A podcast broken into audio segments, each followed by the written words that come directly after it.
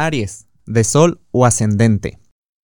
En tus horóscopos pasados, eh, yo pude haberte estado platicando de relaciones, eh, de cómo te relacionas, eh, de cómo tú caíste en cuenta de esto, de cómo lo pusiste en tela de juicio y, y bueno, te puedes estar viendo sorprendido o sorprendida en hacer cambios en cómo tú te relacionas.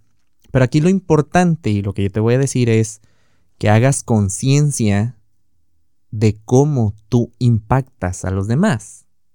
Es importante, es importante saber cómo, cómo, y puedes preguntarlo abiertamente, creo yo, eh, con las personas que te tengas confianza, con tu pareja, con tus amigos, con tus mejores amigos, y preguntarles, oye, ¿cómo me ves? ¿Qué ves en mí? ¿No? Este, y lo más seguro es que te van a hablar de tus virtudes, pero está padre, está suave, porque Creo yo que una de las cosas con las que más nos quedamos eh, con nuestras relaciones es con aquellas cosas que nos hacen bien. Entonces, creo yo que te mereces ser, eh, relacionarte y ser querido o querida eh, tal cual como eres.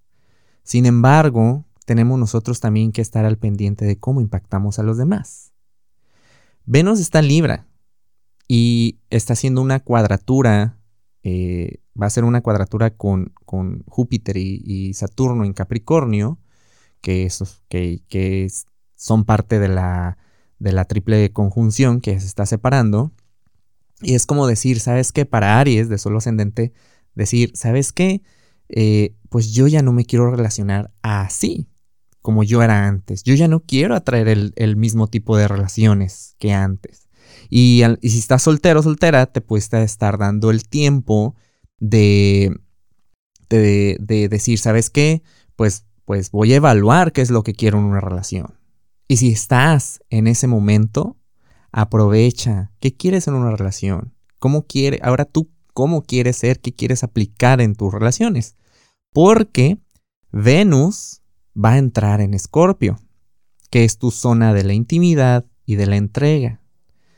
Si tienes a alguien en la mira de que te gusta o, te interesa, o si ya estás con alguien, pues son muy buenos momentos para apertura, intimidar, eh, bueno, intimar más bien, eh, de poder entender y compartirte con el otro son buenos tiempos para Aries de solo ascendente de poder trabajar sus relaciones de manera consciente con todo esto que ha aprendido durante Mercurio retrógrado y Marte en tu signo retrógrado que ya está directo, aunque Quirón todavía está ahí retrogradando, pero bueno, creo que ya hizo su trabajo eh, ahora con estas configuraciones que ha tenido y se tiene la oportunidad de que con esta nueva conciencia en tus relaciones puedas empezar. Si quieres saber más de, la energía disponible, te invito a que escuches el episodio de la semana del 16 al 22 de noviembre y que nos sigas en redes sociales. Búscanos como Caja Astral Podcast.